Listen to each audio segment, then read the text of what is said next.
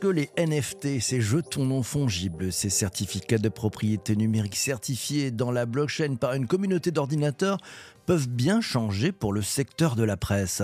Représentent-ils une nouvelle voie de monétisation qui permettrait à ces médias de trouver une autre façon de gagner leur vie en dehors de la pub et des abonnements traditionnels? Permettront-ils aux journaux, aux magazines de retrouver la valeur que l'Internet et les géants des réseaux sociaux l'ont rempli sans crier gare? Quels nouveaux modèles sont envisageables? Quelles premières expériences avec les NFT pour le monde de la presse On en parle tous ensemble avec Laurent Beignet, le rédacteur en chef de 20 minutes et de 20 minutes Mint, le premier magazine gratuit grand public au monde consacré au Web 3. Bonjour Laurent, comment ça va? Salut, très bien, merci et toi? Très heureux de t'accueillir ce matin, euh, de bonne heure et de bonne humeur. J'avais envie de te poser une première question parce que j'ai observé que vous avez multiplié les initiatives chez 20 minutes avec les NFT. Qu'est-ce qui s'est passé Laurent? Qu'est-ce qui a fait le déclic? Euh, je ne sais jamais exactement euh, retracer ce déclic, mais je pense qu'il y a eu plusieurs personnes à l'intérieur de l'entreprise qui avaient un, intérêt personnel pour le sujet, et puis ça s'est combiné, on a fait les premières expérimentations il y a un peu plus d'un an, effectivement, ce qui était, euh, ce qui était précoce pour le secteur des médias. Alors, depuis un an, qu'est-ce que vous avez fait comme type, comme grand type d'expérimentation? On a commencé par vendre un numéro unique aux enchères. C'est un numéro qui n'avait jamais été publié en print. Euh, qui avait été fait en PDF et qui parlait de, des années 2020, euh, qui était un peu prophétique. C'était euh, un numéro qu'on avait fait juste avant le début de la pandémie et qui nous prévoyait une, décennie de galère. Donc, on, avait, vu, juste en tout cas pour le début de cette décennie, et on a décidé de la vendre aux enchères, cette production, en NFT, au profit d'une association et pourquoi on a fait ça? Ben, Notamment pour questionner euh, les limites du droit de l'époque. Donc, on était euh, euh, il y a un peu plus d'un an, et il était impossible de vendre au marteau, donc dans une salle de vente aux enchères physiques, un bien immatériel comme un, comme un NFT. La législation a évolué depuis, mais à l'époque, ça nous a contraint à réfléchir avec le législateur à ce qu'on pouvait faire. et, techniquement, on a vendu une plaque d'impression donc assez bizarrement, puisque c'est un magazine qui n'a jamais été imprimé, n'est jamais parti à l'imprimerie, mais on a vendu une plaque d'impression faite pour l'occasion et le NFT y était rattaché. Ça nous a permis surtout d'acculturer euh, dans la boîte et d'avoir euh, les premières discussions avec la direction comptable, avec, euh, avec le juridique autour de ces objets un peu atypiques que sont les NFT et de mettre sur pied le projet d'après qui était lui beaucoup plus ambitieux, qui était donc de vendre 1000 NFT, 1000 NFT uniques pour financer un journal et pour le piloter. C'est ce qu'on a fait, c'est le projet 20 Mint, et on a vendu ces 1000 NFT en avril en, quelques heures. Un grand succès, hein, 1000, c'est incroyable. Et vous les avez vendus à quel prix? On les a vendus à l'équivalent de 280 euros. Hein, le, ah L'Ether, qui était la monnaie dans laquelle on vendait ces NFT, était beaucoup plus cher au moment euh, où on lançait cette opération. Aujourd'hui, il vaut euh, moitié moins. Mais euh, ça nous a permis de lever donc la moitié de cette somme, puisque l'autre moitié allait à notre partenaire, qui est euh, un studio qui s'appelle Capsule Corp Labs. Et avec euh, cet argent, on avait de quoi financer le premier magazine tiré à 800 000 exemplaires quand même. Hein. donc c'est très coûteux, avec 24 pages et puis un certain nombre d'opérations tout autour pour rendre cette sortie un peu un peu spéciale pour en faire un événement, parce que c'est le genre de magazine qui, qui voilà, mérite un petit peu de pédagogie et de communication. Donc c'est un peu une première mondiale ce que vous avez fait, non? Eh ben, j'ai regardé, j'ai pas l'impression que quelqu'un d'autre l'ait fait, effectivement.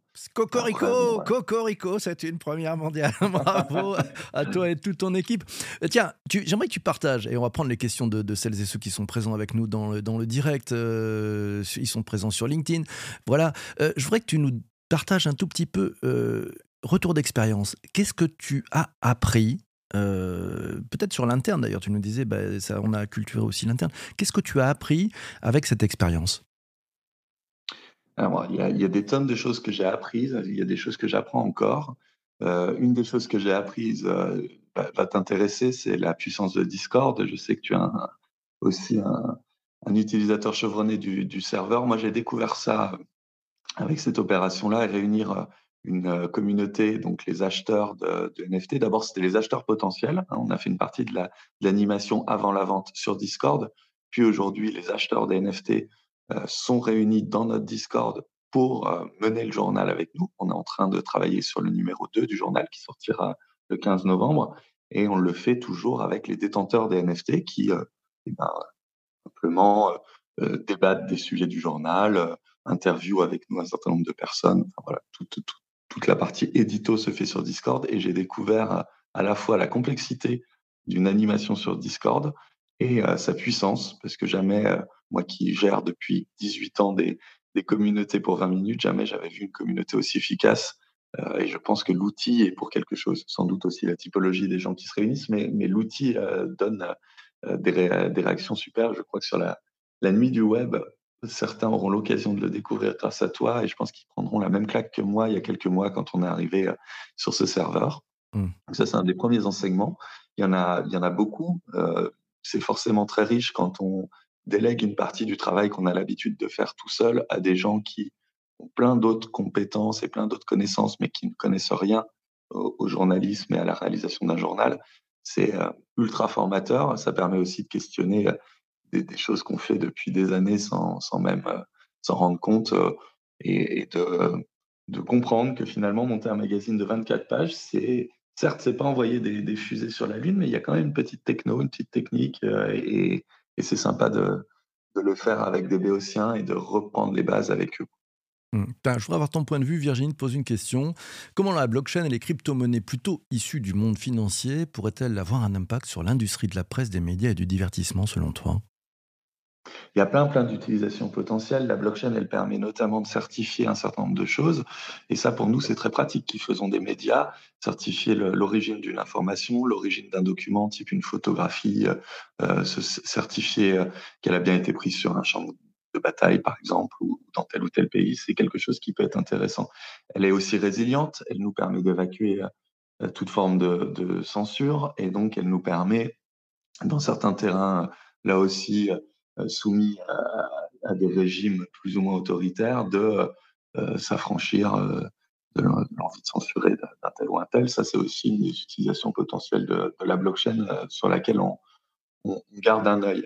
les crypto-monnaies nous permettent, vous l'avez vu, de financer des projets simplement parce qu'il y a une petite manne d'argent qui, qui, dort sur, sur les portefeuilles et de personnes qui peuvent être intéressées d'investir cet argent dans les, dans les projets qu'on va porter, les différents médias.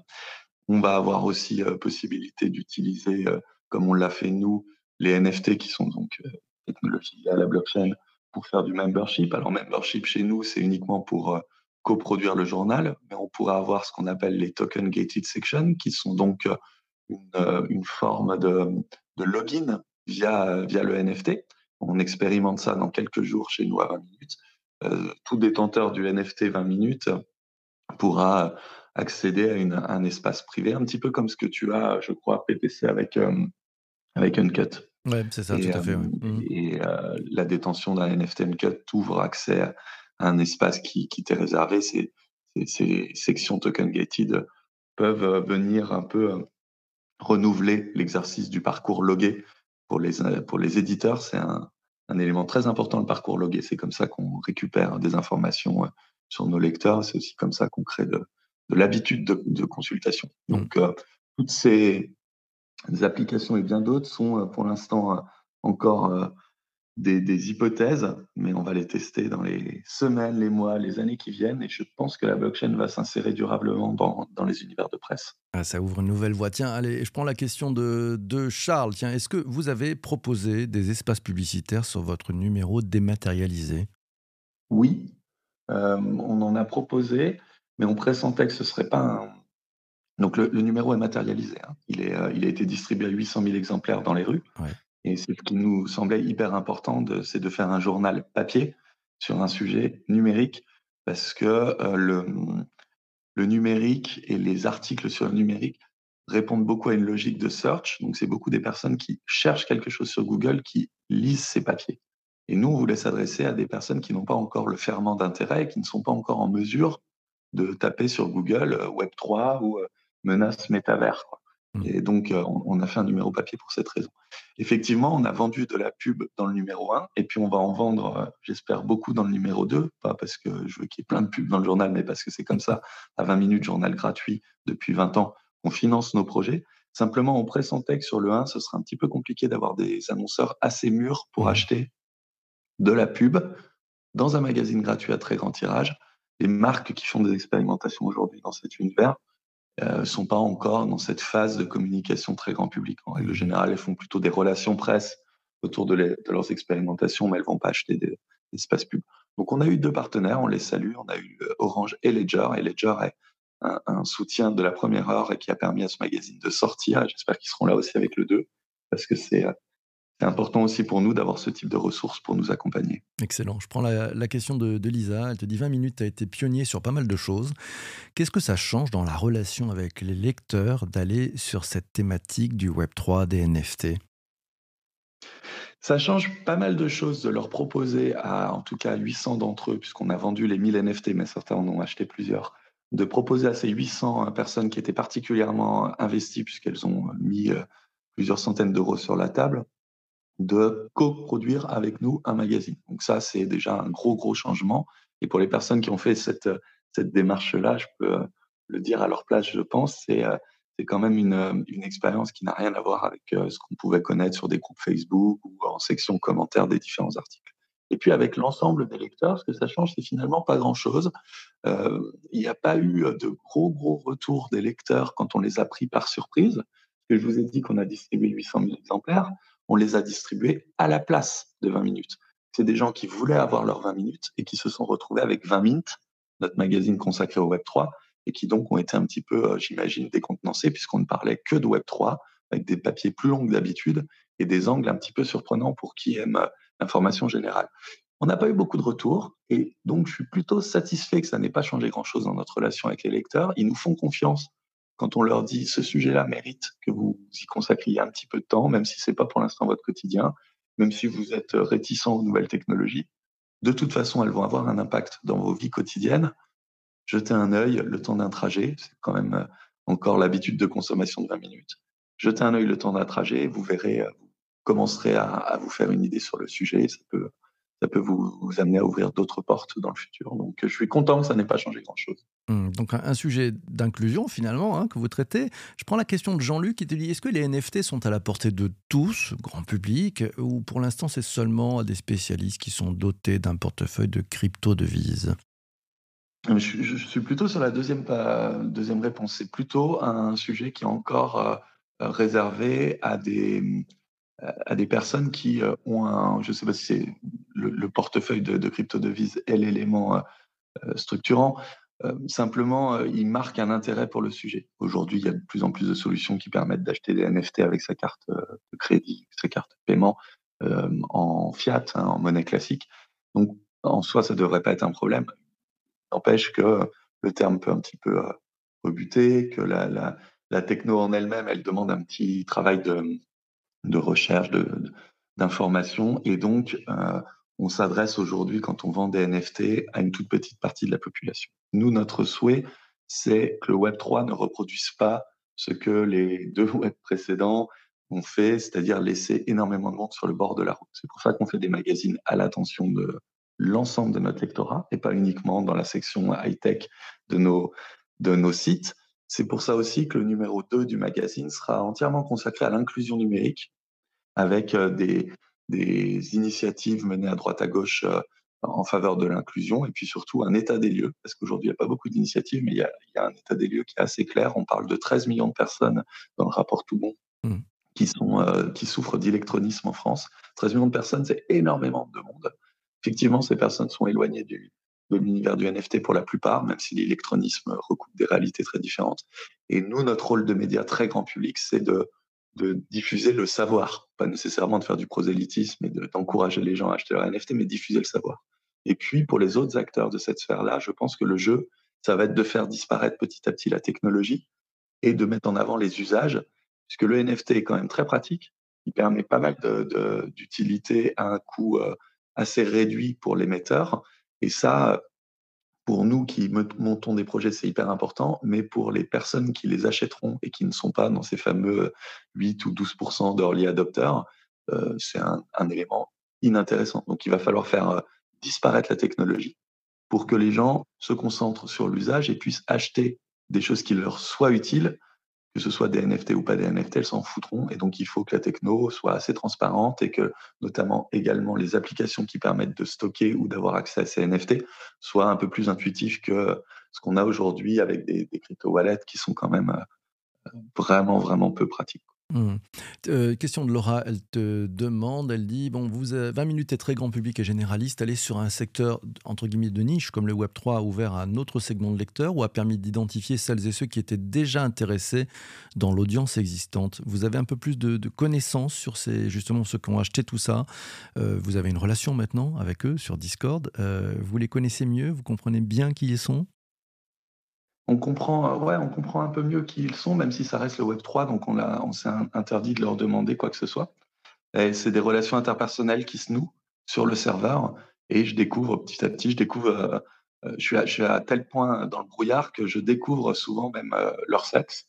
au gré de la discussion et parfois plusieurs semaines après le, début de, nos échanges parce que bah, les avatars sont ce qu'ils sont, ils sont pas forcément genrés ou alors certains s'amusent à, brouiller les cartes là-dessus ils ont bien raison puisque c'est aussi une des logiques du Web 3. Donc on découvre petit à petit qui sont ces membres et détenteurs de NFT et on découvre globalement une bonne partie n'était pas lecteur de 20 minutes euh, avant cette opération et nous a rejoint parce qu'on était les pionniers. Euh, tu le disais gentiment tout à l'heure, on est euh, parmi les premiers au monde, en tout cas on est les premiers au monde à avoir créé ce type de, groupe.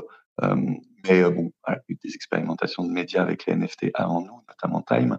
Et globalement, ces gens qui suivaient ces expérimentations n'étaient pas encore lecteurs de 20 minutes. Pour la plupart, ils vivaient pas dans les villes où on a distribué 20 euh, minutes, soit, parce qu'ils étaient à l'étranger, on a pas mal de Suisses, soit parce qu'ils euh, étaient dans des villes de taille un peu plus petite et que donc euh, ils n'ont pas accès au réseau de distribution classique de 20 minutes, ce qui nous a d'ailleurs conduit à, à, mettre en place une vente du numéro gratuit, ce qui est assez bizarre. Je dis vente parce qu'il fallait s'acquitter des, des frais de port.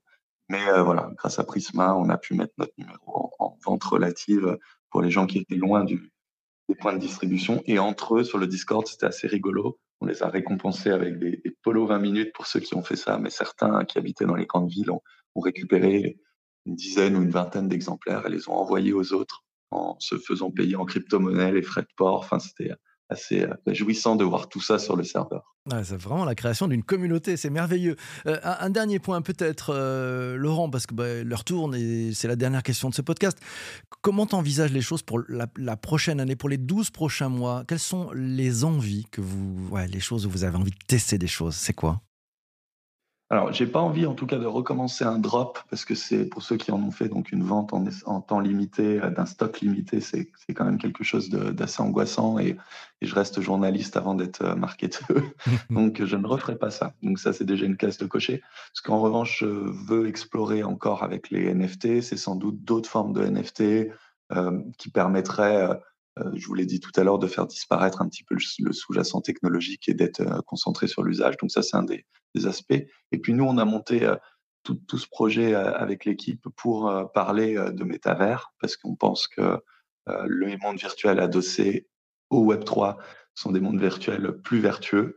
Donc on veut expérimenter un certain nombre de choses. On a fait nos premiers pas au tout début de l'année en distribuant au tout début, de, à la rentrée pardon, de septembre, en distribuant 20 minutes dans Decentraland, qui est un monde virtuel décentralisé. On espère pouvoir monter d'autres projets dans les 12 mois qui viennent. On espère que cette problématique de décentralisation va prendre de la place dans le débat public et que globalement, les uns les autres, on va pouvoir s'exprimer sur le futur euh, qu'on souhaite voir advenir autour de ces technologies.